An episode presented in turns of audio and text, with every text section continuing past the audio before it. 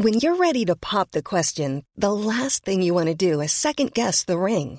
At Bluenile.com, you can design a one-of-a-kind ring with the ease and convenience of shopping online. Choose your diamond and setting. When you find the one, you'll get it delivered right to your door. Go to Bluenile.com and use promo code LISTEN to get $50 off your purchase of $500 or more. That's code LISTEN at Bluenile.com for $50 off your purchase. Bluenile.com code LISTEN. 30 sur euh, CNews, merci d'être avec nous, c'est votre matinale qui se poursuit. On va revenir sur euh, ce bus de supporters de Marine Le Pen caillassé à Marseille, ou cette manifestation contre la venue d'Éric Zemmour à Lille qui tourne à, l'affrontement. Et en se posant cette question, cette campagne présidentielle est-elle plus violente que les autres? On verra les, images et on posera aussi la, question à Paul Sugy. Vers un, nouveau protocole sanitaire dans les écoles après les vacances d'hiver, syndicats et ministres euh, de l'Éducation, rendez-vous demain. On vous dévoilera les pistes envisagées. On parlera aussi de la vaccination des plus jeunes, les 5-11 ans. Jean-Michel Blanquer est pour, mais pas forcément les médecins. Nous reviendrons également sur le scandale des EHPAD privés après Orpea. C'est au cours de Corian, premier groupe privé de maisons de retraite, d'être dans le viseur. Là aussi, de nombreux cas de maltraitance ont été rapportés à l'avocate Sarah Salman, qui envisage de lancer, comme elle l'a fait pour Orpea, une procédure collective. La Russie poursuit ses mouvements de troupes qui font craindre une invasion de l'Ukraine. Emmanuel Macron pourra-t-il empêcher la guerre? Le chef de l'État est reçu aujourd'hui au Kremlin. Question que l'on se pose donc, est-ce que cette campagne électorale est plus violente que les autres mais on se pose la question après les nombreux débordements de ces dernières semaines et notamment ce week-end. Samedi, la tension est montée pendant une manifestation à Lille contre la venue d'Éric Zemmour et la veille, un bus du Rassemblement national a été caillassé à Marseille. Retour sur ces violences avec Solène Boulan. C'est à quelques rues du meeting d'Éric Zemmour à Lille que près de 1000 manifestants ont protesté samedi contre sa venue. Majoritairement pacifique, quelques 200 ultras étaient néanmoins présents selon la police. La tension est vite montée avec les forces de l'ordre qui ont tenté de disperser la foule avec des gaz lacrymogènes. Pour le ministre de l'Intérieur, la liberté et la sécurité des individus sont une priorité. En démocratie, on accepte que les gens qui critiquent la démocratie puissent parler. Donc euh, le travail des policiers et des gendarmes, et c'est mon travail de ministre de l'Intérieur, c'est de faire que les choses se passent au mieux. Que les gens qui veulent manifester contre M. Zemmour puissent le faire, dans des conditions euh, acceptables de sécurité, et que les gens qui veulent aller au meeting de Zemmour puissent le faire. À Marseille, vendredi soir, des militants du RN ont été pris à partie non loin du vélodrome. Le bus quittait la cité phocéenne en direction de Reims lorsqu'il a été caillassé par des individus. Présent à bord du bus, ce militant témoigne. C'était un peu comme, euh, comment dire, comme si des gros grêlons nous tombaient sur le bus. Quoi. On était à l'intérieur, on était tous paniqués. Hein. Et je me suis dit, bon, ben, espérons que, le, que les vitres du, du bus tiennent parce qu'elles euh, étaient déjà bien, bien cassées. Le conducteur du bus a été blessé. Le militant du Rassemblement national a quant à lui décidé de porter plainte. Alors, euh, Paul Sugy, euh, campagne plus violente que les, que les autres? Ouais, je pense que c'est pas tant euh, le contexte de campagne qui crée ça que vraiment les quelques dernières années qu'on a vécues dans la vie politique. On a vu la résurgence d'un phénomène euh, extrêmement désagréable, c'est-à-dire le retour d'une ultra-violence euh, dans les sphères extrêmes de l'échiquier politique, principalement la résurrection de l'extrême gauche. On l'a vu revenir déjà dès la manifestation du 1er mai en début de quinquennat et ensuite tout au long des manifestations qui ont émaillé le quinquennat. L'ultra-gauche, à chaque fois, a profité dire, d'un contexte politique tendu, d'un certain nombre de fractures aussi dans la société société pour manifester de façon extrêmement violente son rejet euh, de toute forme d'autorité. Alors ça c'est une violence qui s'est dirigée d'abord contre les forces de l'ordre. Il y a eu de multiples scènes d'affrontements, notamment dans les rues de Paris euh, tout au long de, de, ces dernières années. Et maintenant, cette ultra-gauche cherche son adversaire, je dirais naturel, celle en fait qui, celui en fait qui la légitime, c'est-à-dire euh, l'ultra-droite ou euh, ceux qu'elle va associer au camp dit fasciste. C'est-à-dire que quand euh, l'ultra-gauche se présente, euh, elle se dit d'abord antifasciste et donc pour qu'il existe une mouvance antifasciste radicale et violente, il faut, euh, je dirais, entre guillemets, inventer un fascisme. Euh, et euh, grâce, on va dire, à la, on va dire, la, forme de diabolisation dont est entourée, euh, d'une part, la campagne de Marine Le Pen, c'est pas un phénomène nouveau, mais maintenant celle d'Éric Zemmour, eh bien, euh, l'extrême gauche tient son vilain méchant fasciste à aller enquiquiner tous les, tous les week-ends, chaque fois qu'un meeting, une occasion se présente.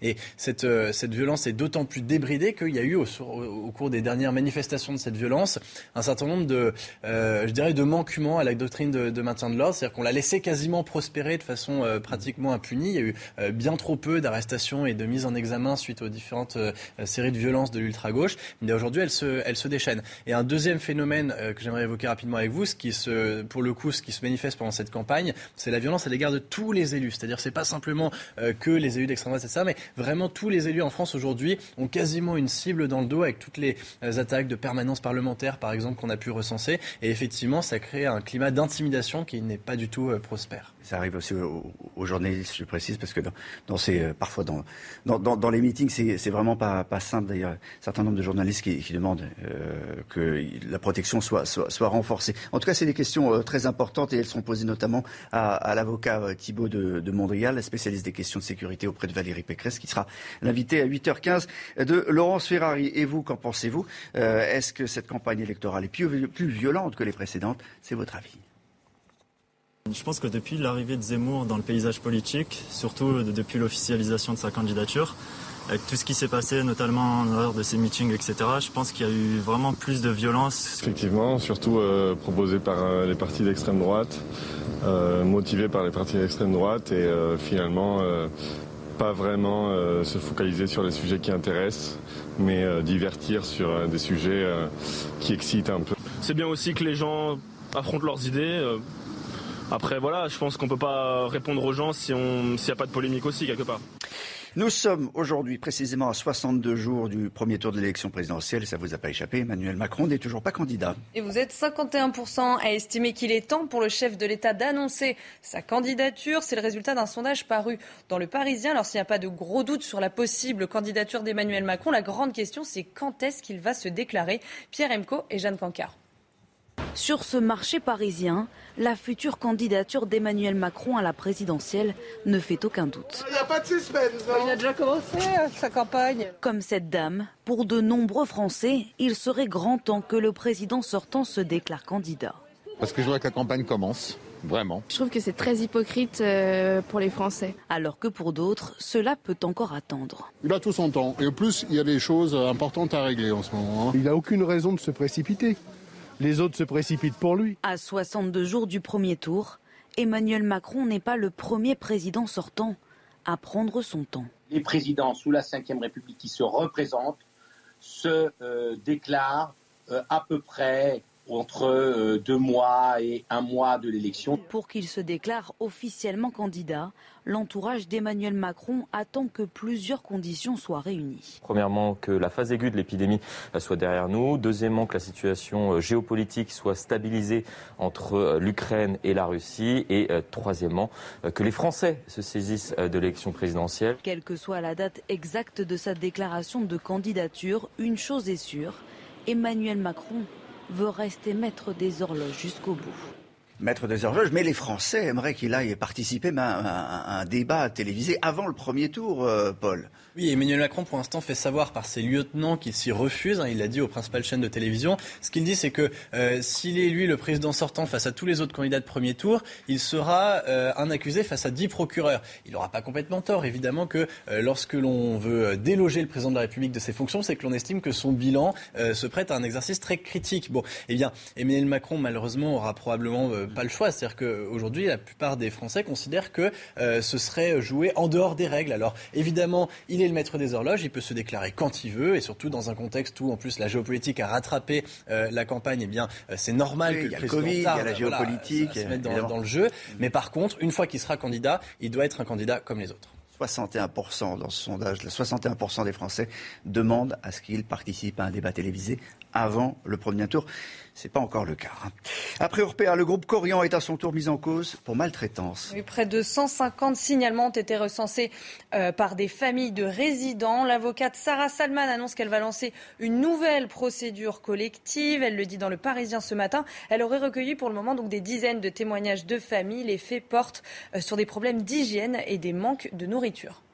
Et puis les ministères de la Santé et de l'Éducation nationale vont recevoir demain les syndicats d'enseignants. Il sera question d'alléger le protocole sanitaire dans les écoles. On va regarder ensemble les pistes envisagées. Fin du masque en extérieur, dépistage moins contraignant et l'allègement des contraintes sur les pratiques sportives. Cet allègement pourrait être appliqué dès la rentrée scolaire de la première zone, c'est-à-dire le 21 février. Mais un problème persiste. La France est en retard dans la vaccination des 5 11 ans, six semaines après le début de la campagne vaccinale, seulement 4% de cette tranche d'âge ont reçu une première dose. Alexis Vallée. 1, 2, 3. Ils ne sont que 4% à avoir reçu une première dose du vaccin Pfizer. Les enfants de 5 à 11 ans, la nouvelle cible du gouvernement. Aujourd'hui, euh, nous incitons à la vaccination des 5-11 ans, après avoir eu euh, une vraie réussite dans la vaccination des 12-17 ans, qui avait aussi fait polémique en son temps, mais qui euh, aujourd'hui nous place parmi les premiers pays européens ayant vacciné des enfants de l'âge du collège et du lycée. Et maintenant, il faut que nous réussissions la même chose à, à l'école primaire. En Europe, la vaccination des jeunes est mieux perçue qu'en France. 52% des enfants espagnols ont reçu leur première dose, contre 28% en Italie et 16% en Allemagne. Si les parents français ne semblent pas convaincus, certains médecins n'y adhèrent pas non plus. Moi, je ne suis pas contre la vaccination. Contre 28% en Italie et 16% en Allemagne. Si les parents français ne semblent pas convaincus, certains médecins n'y adhèrent pas non plus. Moi, je ne suis pas contre Hey, it's Danny Pellegrino from Everything Iconic.